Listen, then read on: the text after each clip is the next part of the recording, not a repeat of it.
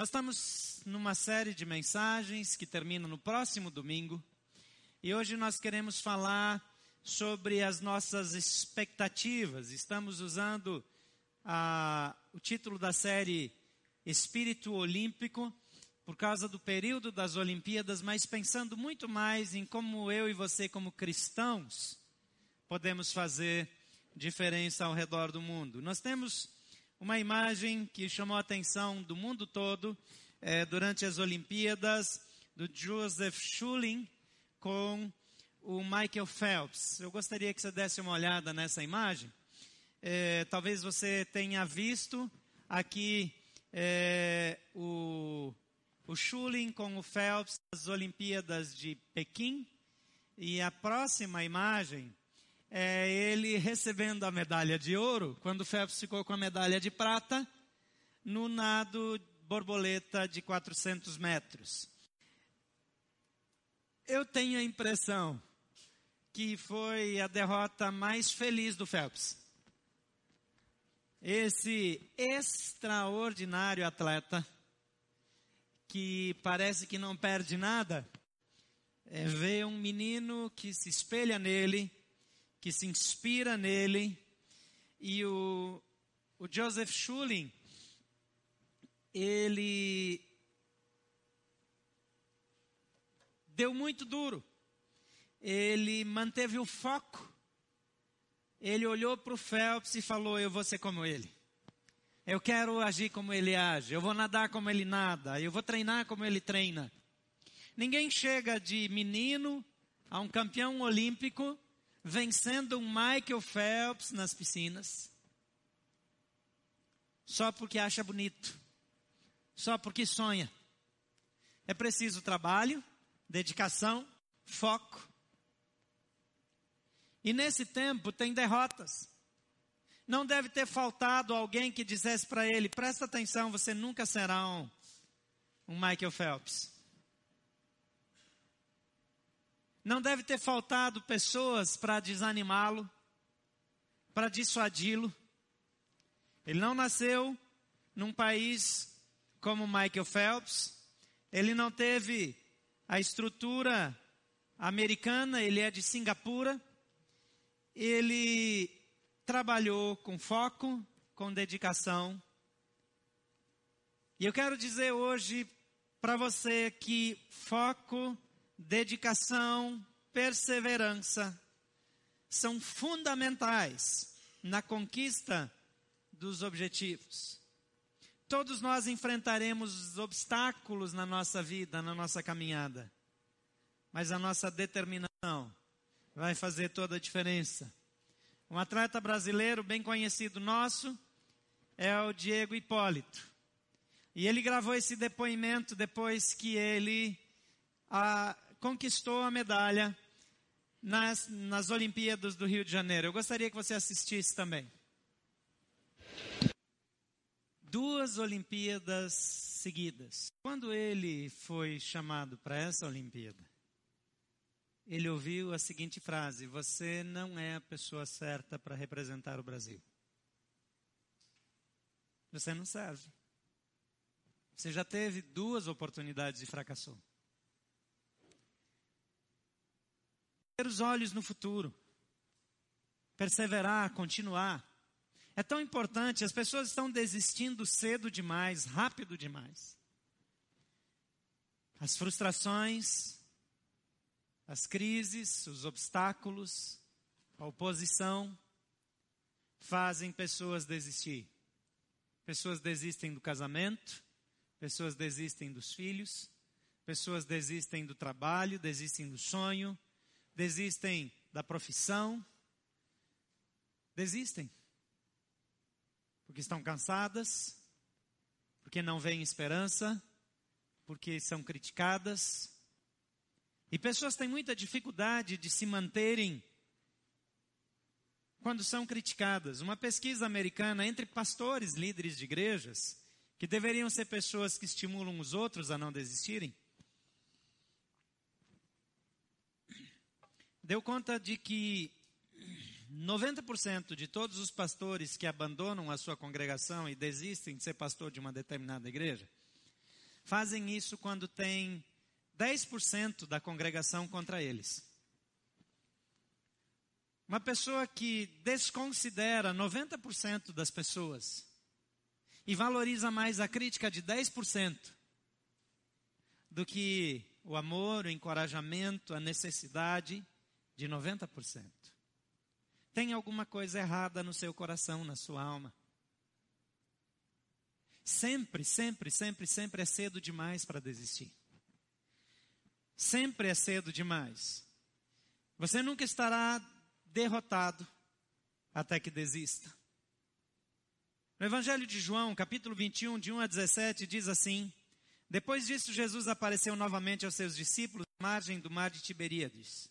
E foi assim: Estavam juntos Simão Pedro, Tomé chamado Dídimo, Natanael, de Caná da Galileia, e os filhos de Zebedeu e outros dois discípulos. Vou pescar, disse-lhe Simão Pedro. E eles disseram: Nós vamos com você. E eles foram e entraram no barco. Mas naquela noite não pegaram nada. Ao amanhecer, Jesus estava na praia, mas os discípulos não o reconheceram. E ele lhes perguntou: Filhos, vocês têm algo para comer?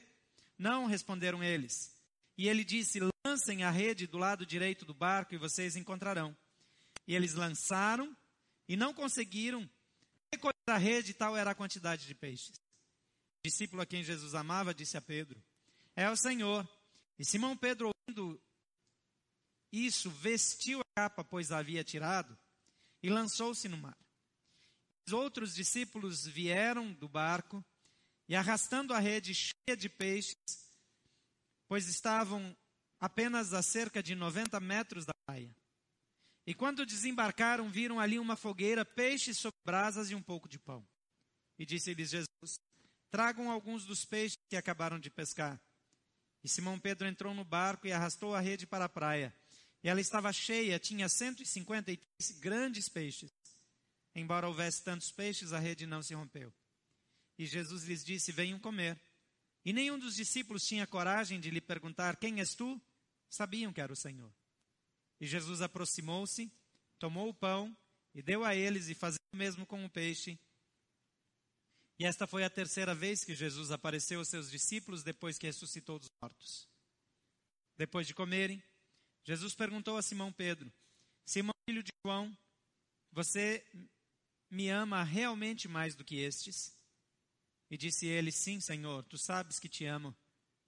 E disse Jesus: Cuide dos meus cordeiros. Novamente Jesus disse: Simão, filho de João, você realmente me ama? E ele respondeu: Sim, Senhor, tu sabes que te amo. E disse Jesus: Pastorei as minhas ovelhas. Pela terceira vez ele lhe disse: Simão, filho de João, você me ama? E Pedro ficou magoado por Jesus ter lhe perguntado pela terceira vez: Você me ama? Ele disse: tu sabes todas as coisas, sabes que te amo. E disse-lhe Jesus: Cuide das minhas ovelhas. Os discípulos de Jesus haviam passado três anos sendo treinados por ele. Aprenderam tudo aquilo que Jesus desejava ensinar-lhes. Viram Jesus fazendo a maioria das coisas que eles deveriam fazer a partir daquele momento. Mas tinham pouca experiência em fazer as coisas sem a assistência direta de Jesus. Então Jesus é crucificado, ressuscita ao terceiro dia, mas já não anda com eles como antes. Ele aparece eventualmente. Até essa ocasião, ele havia aparecido duas vezes anteriores e essa era a terceira. As altas expectativas que eles tinham acerca do ministério de Jesus haviam sido destruídas. Eles sonhavam que ele seria rei dos judeus, que restauraria a nação, reconquistaria cidades perdidas, estabeleceria um novo governo, provavelmente estabeleceria os seus discípulos como ministros, como governadores de cidades. O grande desafio para aqueles homens era entender aquilo que Jesus havia lhes dito acerca do reino, que o seu reino não era terreno, mas era celestial. E Deus precisa fazer com que os sonhos desses discípulos sejam despedaçados. Porque o sonho deles impedia que eles sonhassem aquilo que Deus havia projetado para eles. Deus havia planejado coisas maiores e melhores, tinha sonhos maiores, mais expressivos, mais relevantes. Mas eles aprenderam a sonhar baixo e pensar que sonhavam alto. Eles aprenderam a pensar no terreno e Deus queria que eles pensassem no celestial.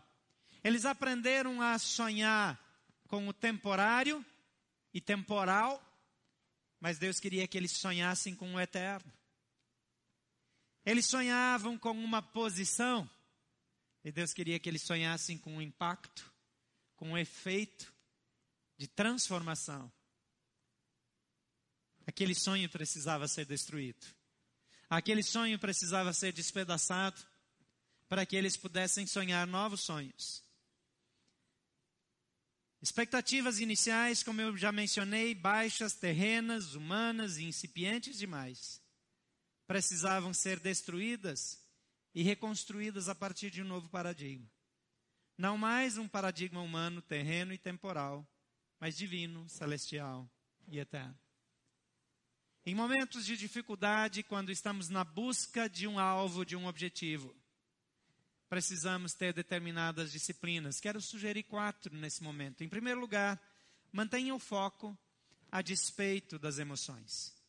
Versículo 1 a 3 do capítulo 21 diz: Depois disso, Jesus apareceu novamente aos seus discípulos à margem do mar de Tiberíades. E foi assim. Estavam juntos Simão, Pedro, Tomé, chamado Dídimo, Natanael, de Caná da Galileia, os filhos de Zebedeu, os dois outros discípulos. E Simão disse: Vou pescar. E disse-lhes: Vou pescar, disse-lhe Simão Pedro. E eles disseram: Nós vamos com você. E eles foram e entraram no barco, mas naquela noite não pescaram nada. Veja bem, Jesus já havia aparecido duas vezes para os discípulos. Essa seria a terceira. Depois de terem visto Jesus ressuscitado duas vezes, Pedro, que sempre era o primeiro a se manifestar, que tinha uma liderança forte, natural, não inspira os seus colegas a continuarem a missão que Jesus entregou, mas ele, ao contrário, os inspira a abandonarem a missão. E ele diz: Eu não sei vocês, mas eu vou pescar. Talvez a esposa tenha perguntado para ele: Ok, Pedro, como é que vai ser para a gente pagar a luz essa semana? Vai vencer a conta de luz. Tudo bem, não tinha luz elétrica naquela época. Mas talvez ela dissesse: Olha, o cartão de crédito está com a fatura vencida. No mês passado nós não pagamos. Os juros são mais 60% aqui no Brasil. Embora ele não tivesse esse tipo de pressão, eles precisavam comer. A comida era difícil. Ele precisava vestir a família. E talvez ela tenha dito, Pedro, como é que vai ser? Eu fico imaginando só de maldade a sogra dele dizendo: Você não vai parar de sonhar e voltar para a vida real? E trabalhar e cuidar da minha família. E eu, na minha fantasia, imagino ele dizendo: Eu não devia ter pedido para Jesus curar essa daí. Mas independente disso, Pedro, ele olha para a circunstância e ele diz: Eu vou fazer o que eu sempre fiz eu vou recorrer ao caminho que eu recorria no passado, eu vou voltar para a minha profissão. Jesus havia ressuscitado, a mensagem que até então era compreendida parcialmente agora se torna clara. Mas Pedro tem um problema que ninguém quer tocar. Ele havia negado Jesus. Tem uma ferida na alma dele. O fracasso dele enquanto Jesus estava sendo torturado está diante dele todos os dias. Quando Pedro deita à noite, ele fica lembrando do olhar de Jesus para ele, quando ele acabara de dizer: Eu nunca conheci esse homem. E Jesus passa e olha nos olhos dele, e em seguida ele ouve o galo cantar. E lembra que Jesus disse: Hoje mesmo me trairás três vezes. E ele, na frente de todos, disse: Eu nunca o trairei.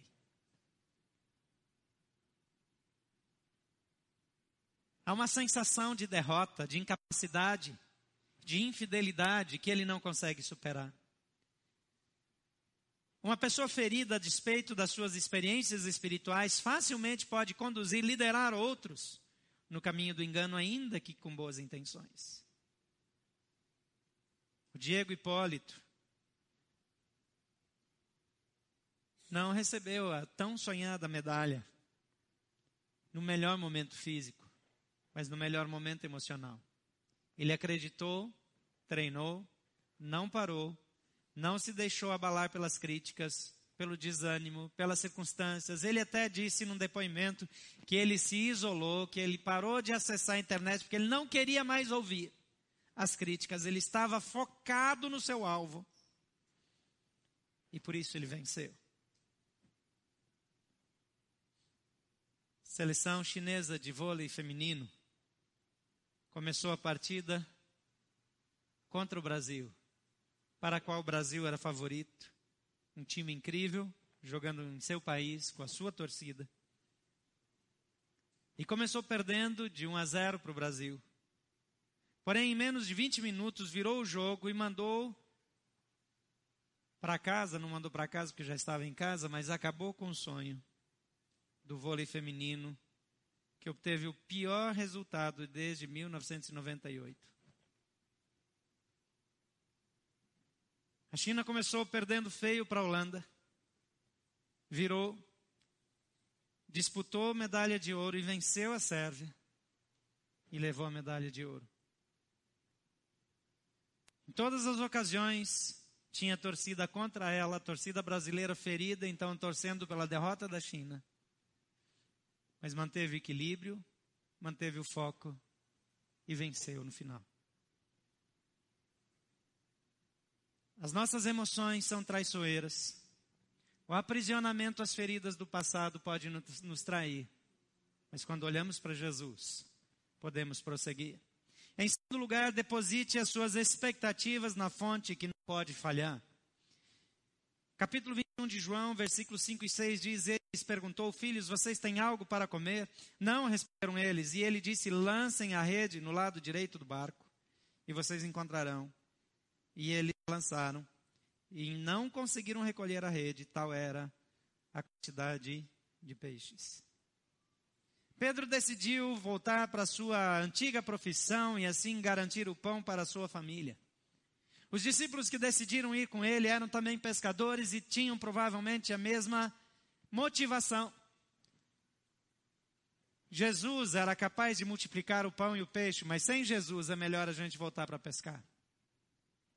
Mas Jesus, que é o pão da vida, está na praia. E quando eles tentam buscar a solução através do seu esforço, eles passam a noite inteira pescando e não pegam absolutamente nada. A noite é o melhor momento para se pescar. O mar de Tiberíades, repleto de peixes, nega a eles o que buscam naquela noite. Mas Jesus, o pão da vida, está sentado à margem. Ele já tem peixe. Ele já tem pão. Aquilo que eles buscam e não encontram através do seu esforço já está assando. Já está pronto. Muitas vezes nós confiamos nos nossos resultados. Eu não sei se você assistiu a abertura da Copa do Mundo, que foi espetacular. O mundo inteiro elogiou, até quem não queria elogiar teve que elogiar, e eu fiquei muito feliz. Diziam que das Olimpíadas, que eu falei? Ah, então, estou um pouquinho atrasado, foi mal aí. A Olimpíada mais barata de que se tem notícia inacreditável. Isso é mais desafiador do que tudo no Brasil, onde tudo custa mais caro. Porque tem que pagar propina, porque tem tanta coisa para fazer. Ela foi uma Olimpíada impressionantemente barata.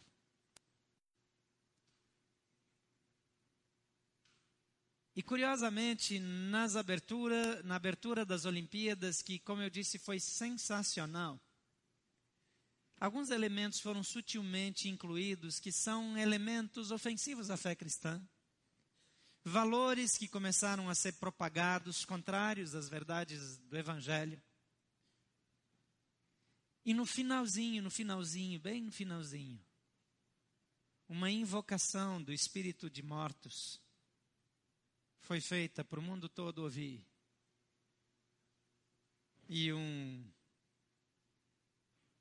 puxador com voz de um preto velho começa a dizer: chama o fulano, chama, chama.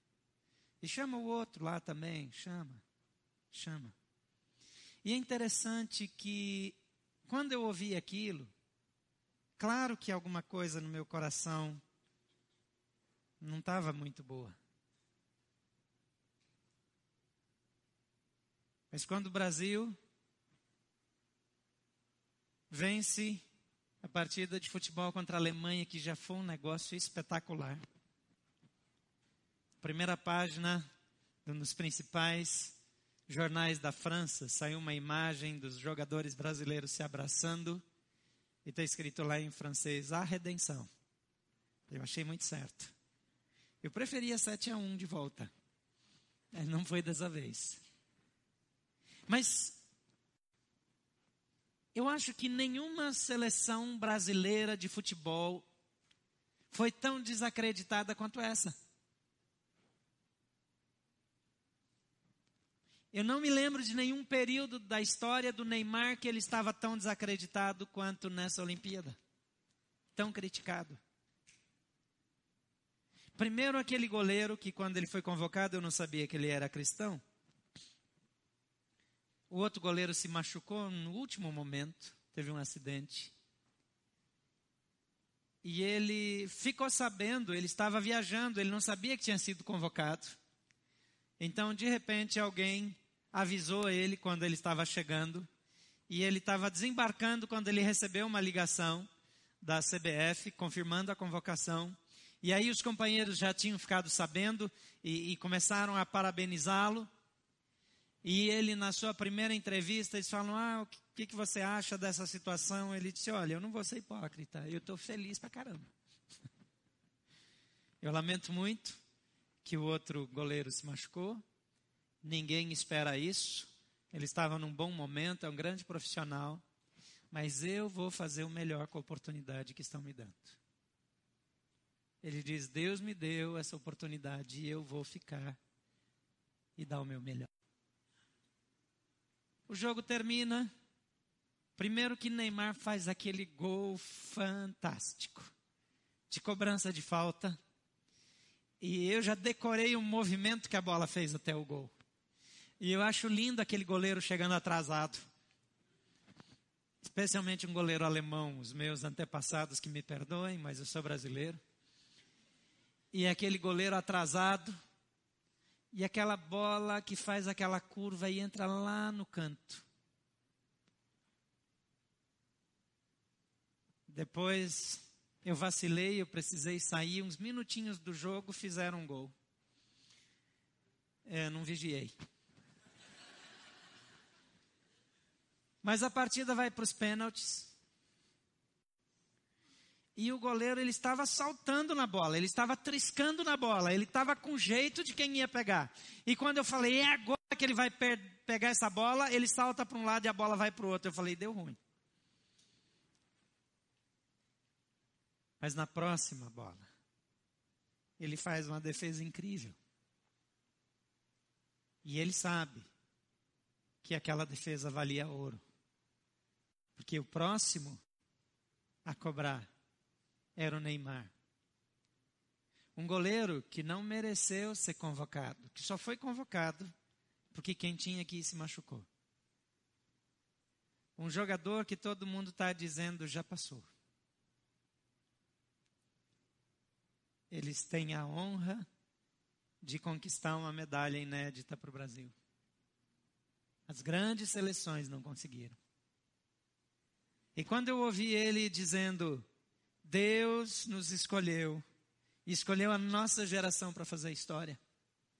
Ele diz: foi trabalho de todos, foi um esforço da nossa equipe, mas a glória é de Deus. Aquela fitinha que o Neymar usou na cabeça vamos combinar que é de muito mau gosto. Não tinha nada a ver com o resto do uniforme que eles estavam usando. Mas as entrevistas dele e os depoimentos que ele deu nas outras várias entrevistas, em todas, sem nenhuma única exceção, ele diz: Deus nos abençoou. Deus nos deu uma oportunidade de fazer história e de mudar. E eu voltei a ver o velho Neymar lá do Santos, que estava despontando, que o Filipão convocou para a seleção e não deixou jogar para esperar ele amadurecer. Aquele menino que confiava em Deus, que andava com Jesus, que dava bom testemunho, que se perdeu pela fama, que cometeu erros, que não foi discipulado como deveria ser, talvez, eu não tenho certeza disso. Mas que nos seus erros se atrapalhou, inclusive na sua carreira. E esse menino goleiro fantástico, ele disse numa entrevista: Eu falei para o Neymar lá dentro, Deus te deu uma oportunidade de glorificar o nome dele. E aí o Neymar, mesmo com aquela fitinha feia, coloca lá 100% Jesus.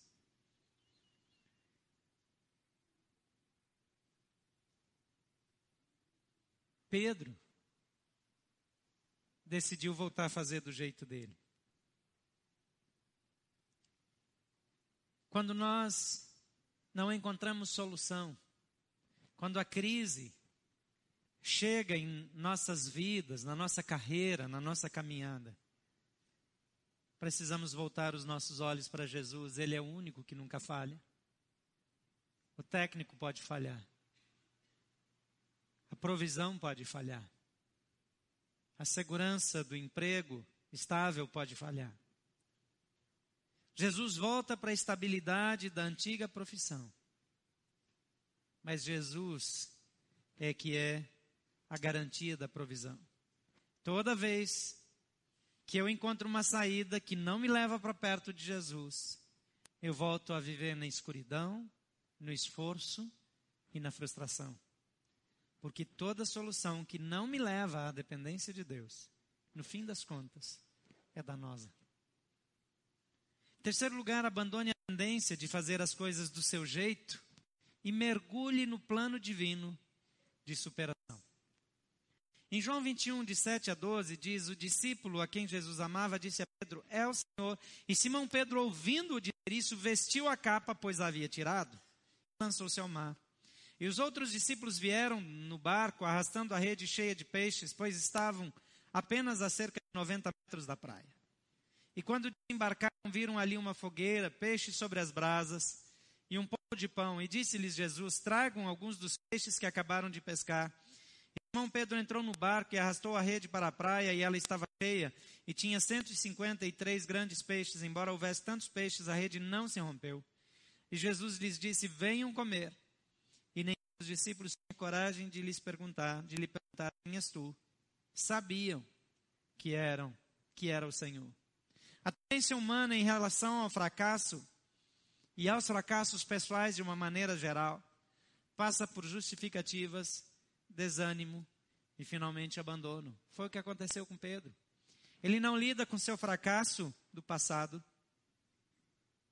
e ele volta a pescar. Mas quando ele volta a pescar, ele passa a noite escura no mar e nada pega. Não consegue resolver coisa nenhuma. E Jesus já tem a provisão, já tem o peixe, já tem o pão, já tem a solução. E Jesus nos convida a enfrentar os fracassos sem permitir que eles nos controlem. E nos chama de volta para o caminho de volta ao caminho para o qual nós fomos criados. Pedro, que havia escolhido o barco para tentar buscar suprimento, abandona o barco e se lança no mar na direção de Jesus. Pedro volta assim para o lugar de onde não deveria ter saído, para a presença da provisão. Quando Pedro percebe quem que é Jesus, que fez o milagre, reconhece quem ele é, ele não se apega à pesca ao efeito do milagre, mas ele se lança e nada de volta para a presença de Jesus. O brasileiro Tiago Braz, que ganhou medalha no salto, medalha de ouro no salto com vara, fez a tentativa de salto e pulou baixo e derrubou aquela barra. O normal é tentar de novo para superar aquela marca e ter direito para continuar na competição, mas ele foi até a mesa. E ele pediu para aumentar a altura da vara. Ele saltou, quebrou o recorde olímpico e levou a medalha de ouro. Posteriormente, ele deu uma entrevista dizendo que ouviu Deus falando que era para levantar a barra. Aumentou 11 centímetros a sua própria marca. Esse menino foi abandonado pela mãe e criado pelos avós. Quando a mãe saiu, ele arrumou uma mochila e colocou nas costas e ficou dias com a mochila nas costas esperando a mãe até se dar conta de que ela não voltaria. Cresceu com os avós e um tio o atraiu para essa modalidade. A sua superação não influenciará apenas outros atletas para seguirem na carreira, mas também atrairá esses atletas para um relacionamento com Jesus. Ele seguiu em frente, não focou nas dores do passado, mas superou a dor da rejeição, a dor do abandono, e sem lamentar, focou naquilo que Deus tinha para a sua vida. Olhar para frente nos leva ao próximo importante passo. Deixe os seus fracassos no passado e amplie as suas expectativas. Versículo 15 a 17 diz: Depois de comerem, Jesus perguntou a Simão Pedro, filho Simão, filho de João, você me ama realmente mais do que a estes? E disse ele: Sim, Senhor, tu sabes que te amo. E disse Jesus: Cuide dos meus cordeiros. Novamente Jesus disse: Simão, filho de João, você realmente me ama? E ele respondeu: Sim, Senhor, tu sabes que te amo. E disse Jesus: Pastorei as minhas ovelhas. E pela terceira vez ele lhes disse: Simão, filho de João, você me ama? E Pedro ficou magoado por Jesus ter lhe perguntado pela terceira vez: Você me ama? E ele disse: Senhor, sabes todas as coisas, sabes que te amo. E disse-lhe Jesus: Cuide das minhas ovelhas. Esse é um diálogo que muito se falou acerca dele. E eu não quero entrar nesse, nessa questão de modo profundo, mas o grego tem várias palavras para amor. Uma das palavras para amor é a palavra ágape, ou agape, ou agapós ro. Em português, as pessoas gostam de dizer ágape, porque se tornou popular com o acento na sílaba errada. Mas esse amor ágape ou agape é o tipo de amor que Deus tem. É um amor puro, que não tem nenhuma expectativa de nada em troca, um amor de entrega, um amor incondicional, um amor perfeito. Mas tem outras expressões também, e uma delas é filéu. E filéu é um tipo de amor mais usado para descrever o amor entre amigos. E Jesus pergunta usando o verbo ágape. E Pedro responde usando o verbo filéu, que é um nível abaixo de ágape. E Jesus pergunta de novo e usa ágape de novo, e Pedro responde usando filéu. E quando Jesus pergunta pela terceira vez, Jesus usa filéu. E por isso Pedro fica triste. E Pedro diz: Senhor, tu sabes todas as coisas. E ele usa filéu de novo. É como se ele dissesse: Tu sabes que eu apenas gosto muito de você. A dor de Pedro está presa numa experiência lá de trás. E Jesus está puxando Pedro para cima.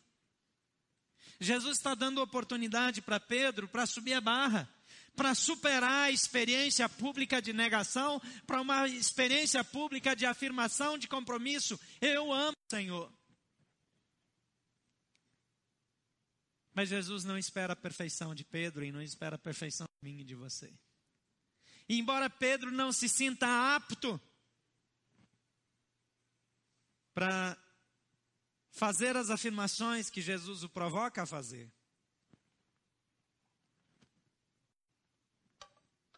esse homem deu um testemunho onde ele entrega a sua vida sem nenhuma reserva a ponto de morrer por amor de Jesus. Alimentar-se da providência divina e não da minha memória determina o início da transição da prisão dos fracassos do passado para as expectativas de Deus para o nosso futuro. Pedro vinha alimentando-se da sua derrota da sua negação, da sua traição, e por isso ele abandonou a sua missão e voltou a pescar. Pedro não desistiu no momento que ele foi pescar, mas ele desistiu quando ele fracassou em permanecer fiel a Jesus no momento da tortura do Mestre. Ele vai pescar, não porque não confia em Jesus, não porque ele não tem mais esperança em Jesus, mas ele não confia em si mesmo não esteve ao lado de Jesus quando na sua humanidade ele mais precisou. Mas Jesus faz com que esse Pedro que nega Jesus três vezes afirme três vezes seu amor e compromisso diante de todos e por três vezes lhe entrega a missão. Não vá pescar, cuide das minhas ovelhas, não abandone o projeto, cuida das minhas ovelhas, não desista, pastoreia as minhas ovelhas. Jesus está dizendo: não importa o que você pensa de si, eu confio em você. E eu confio a você a missão de cuidar daqueles que eu mais amo. Jesus não está apenas restaurando o ministério de Pedro, ele está restaurando quem Pedro é, para que ele seja quem ele precisa ser, mesmo quando Jesus não estiver fisicamente por perto. O recordista mundial e favorito ao ouro francês Johan Diniz corria com quase dois minutos na liderança da prova. Quando teve problemas intestinais e chegou a desmaiar durante a disputa dos 50 metros da marcha atlética dos Jogos Olímpicos do Rio de Janeiro. Ele foi socorrido, e ele decidiu voltar. E ele levanta e continua. E mesmo tendo desmaiado e tendo tido todos esses problemas, ele termina a prova em oitavo lugar. Se tivesse mais cinco ou dez quilômetros, voltaria a ser medalha de ouro. Isso é determinação. A vitória e a atitude dele serão lembradas por muitos anos, mesmo que ele não foi medalhista. Porque a atitude dele foi maior do que a medalha que ele poderia conquistar. Eu não sei como vai a sua vida. Eu não conheço as suas experiências e muito menos sei do seu histórico passado. Mas todos nós temos na nossa vida memórias das quais nós não nos orgulhamos. Todos nós já cometemos erros, tropeçamos, pecamos, ferimos pessoas e fomos feridos. Alguns de nós ainda ouvem a voz de pais, tios, pessoas importantes, pessoas que amávamos, dizendo coisas ruins, nocivas, que nos colocavam para baixo. Como Neymar ouviu, como Diego Hipólito ouviu. Mas a decisão deles precisa ser a nossa decisão. Olhar para Jesus Pedro, enquanto esteve preso aos fracassos, às dores, à culpa do passado, sofreu, desqualificou-se a si mesmo e desistiu. Quando ele ouve Jesus dizendo: Não importa o que você pensa, eu confio em você, cuida das minhas ovelhas. Não importa o que você acredite acerca do seu amor, eu confio em você. Pastoreia o meu rebanho. Não importa o quanto você tenha vergonha do seu passado, eu tenho orgulho de você. Cuida das minhas ovelhas.